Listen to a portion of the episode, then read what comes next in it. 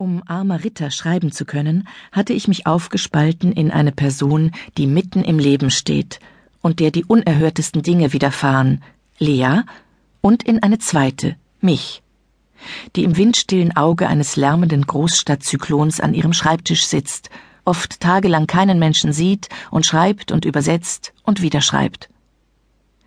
Aus dem lebendigsten Teil meiner selbst hatte ich eine Kunstfigur gemacht.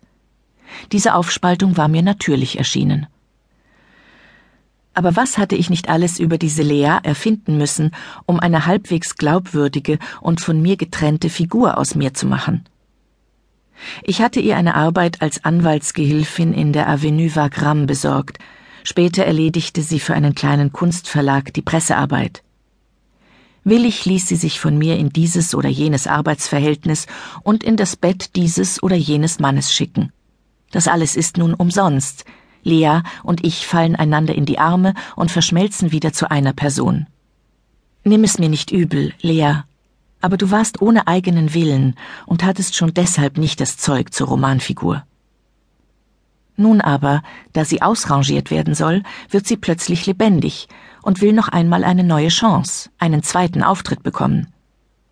Welcher Autor kann schon seiner eigenen Hauptfigur etwas abschlagen? Also gut, Lea. Du sollst, wenn auch nur als verworfene Romanfigur, gleichsam als Schatten deiner selbst Eingang in diese Seiten finden. Eine kurze Vorgeschichte ist nötig, um verständlich zu machen, wie Lea und ich in die eigentliche Geschichte haben hineinrutschen können. Kurz bevor sie Enguerrands Bekanntschaft machte, verliebte sich Lea in einen Russen namens Wladimir Mikoyan, woraus sich eine mehrere Jahre andauernde, unrettbare und unbeendbar scheinende Liebesgeschichte entwickelte. Einzureihen in die Vielzahl von Krankheiten, Schwermutszuständen, Unfällen, Naturkatastrophen, die in jedem Menschenleben einzutreten drohen.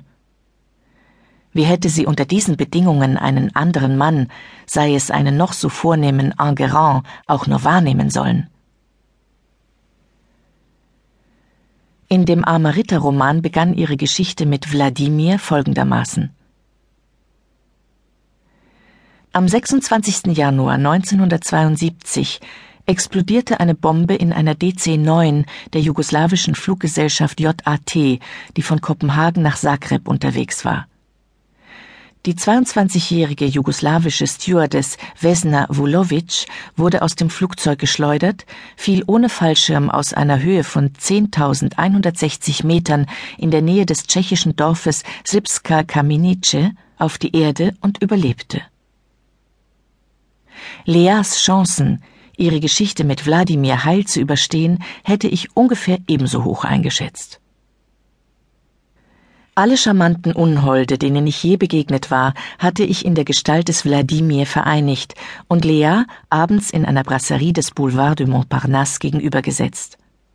Um den beiden die Sache nicht zu leicht zu machen, hatte ich Lea einen Herrn beigesellt, der in dieser Geschichte keine Rolle spielt und deshalb nur als einmaliger Begleiter vorkommt.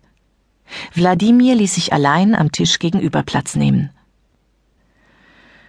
Nachdem nun alle Figuren im Raum verteilt waren, hatte sich der Leser fast ohne meine Beihilfe vorstellen können, wie Leas Blicke scharf an dem Gesicht ihres Tischgefährten vorbeiglitten und es dabei wie beim Messerwerfen im Zirkus aussparten, um sich in Wladimirs Augen zu versenken, wie dieses sich kaum gefunden haben und gleich schon wieder verlieren, ohne jede Hoffnung auf ein Wiedersehen, schlicht nicht denkbar war, und wie Lea, da mit einer Initiative Wladimirs, seinem an ihren Tisch treten und ihren Begleiter einfach ignorieren etwa, nicht zu rechnen gewesen war, aufstand und auf ihren langen Beinen an seinem Tisch vorbei und die Treppe hinunter in Richtung Herren und Damen ging, wie sie sich dann in einer der Kabinen einschloss und aus ihrer Handtasche einen Zettel herauskramte, auf den sie mit dem Bleistift die Worte Sonntagabend hier schrieb, wie sie den Papierfetzen dann zusammenfaltete, bis er nicht mehr größer als ein Olivenkern war,